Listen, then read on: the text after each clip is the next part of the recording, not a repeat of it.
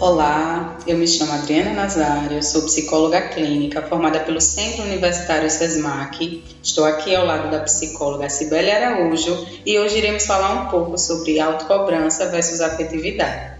Inicialmente, gostaríamos de agradecer pelo convite em fazer parte desse incrível projeto Mente Sã, Corpo Sã.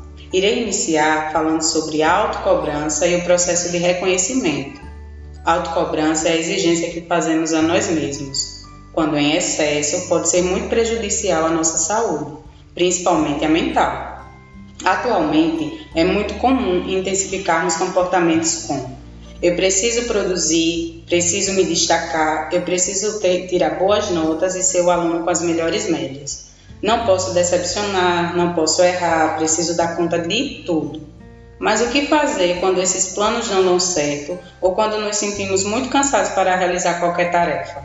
Falhar em uma dessas cobranças possivelmente irá aflorar sentimentos negativos, como frustração, desânimo, tristeza, vazio, raiva. Por isso, consideramos importante falar sobre esse tema no intuito de ajudá-los a reconhecer as cobranças excessivas e ressignificar alguns comportamentos. Ao estudarmos sobre o tema, nos deparamos com uma frase do livro As coisas que você só vê quando desacelera, de Haim Sung, e diz assim: Mas então me dou conta de que não é o mundo exterior que é um turbilhão, é apenas a minha mente. O mundo nunca reclamou de estar ocupado demais. Fundamentadas nessa frase, gostaríamos de refletir com vocês um pouco sobre esse assunto. Será que o mundo nos exige demais ou é a nossa cabeça que nos coloca nesse comportamento desenfreado de produzir? Gostaríamos de lembrá-los que seu chefe, professores, familiares, amigos, colegas sempre irão exigir, solicitar, pedir coisas. Cabe a você estabelecer os limites e se colocar em situações confortáveis para a sua saúde física e emocional. Você tem autonomia de estabelecer suas prioridades e organizar seu tempo de trabalho, estudos, descanso, exercícios. No começo será difícil, para mim também foi. Inserir essas mudanças na sua rotina, mas depois de um tempo você irá se agradecer por ter tomado a iniciativa de cuidar melhor da sua saúde mental. Agora, passo o bastão para que a Cibele possa continuar. Obrigada, Adriana. Eu vou começar a minha fala com uma citação do livro se eu tivesse que resumir a vida de uma pessoa iluminada em poucas palavras, diria: completa aceitação do que se é. Ao aceitarmos aquilo que somos, nossa mente fica relaxada e serena, enquanto o mundo se transforma depressa ao nosso redor. Raimi Sunim.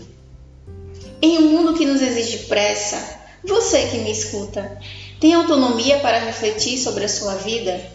O que te faz refletir sobre seus afetos? Qual a relação de amor que você tem com você mesmo em um mundo que exige distância, pressa, esquecimento, velocidade, produtividade, união sem envolvimento afetivo, quando tudo o que o seu coração pede é calma, caminhar devagar, respirar calmamente? Como você mantém a calma em um mundo frenético? O que te faz desacelerar? Ou melhor, você consegue desacelerar?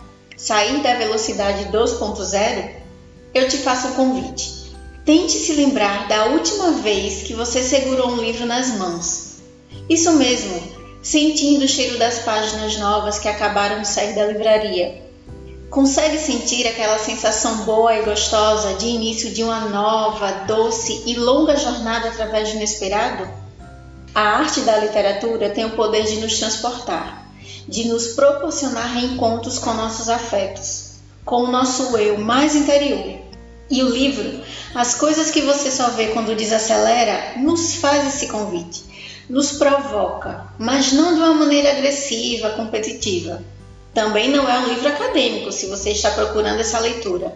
São 256 páginas que abraçam nossas vulnerabilidades de 256 formas diferentes nos convida a pensar na maneira como estamos levando a nossa vida, uma chance de aceitarmos as nossas vulnerabilidades e limitações, de pensarmos que nos torna mais serenos e felizes. Nos convida a percorrer um caminho de erros e acertos, de afetos. Aliás, afeto é uma palavra tão pequena, mas que possui um significado tão grandioso. No dicionário, afeto é substantivo masculino, sentimento de muito carinho por alguém ou por algum animal, uma amizade.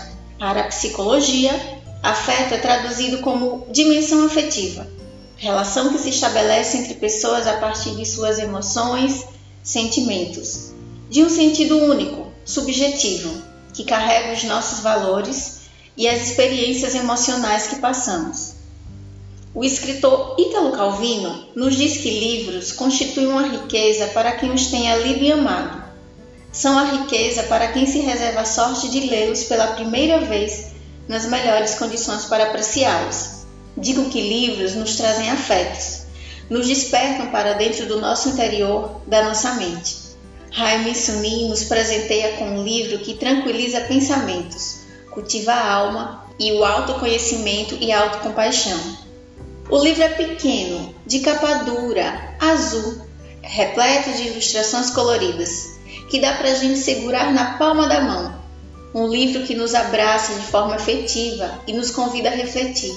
Quando a nossa vida está repleta de pensamentos negativos, quando o mundo parece sombrio demais, quando a nossa mente descansa, quando o mundo descansa, significa que é o tempo que está passando depressa ou o mundo é o reflexo da minha mente acelerada, dos meus afetos ou da falta deles?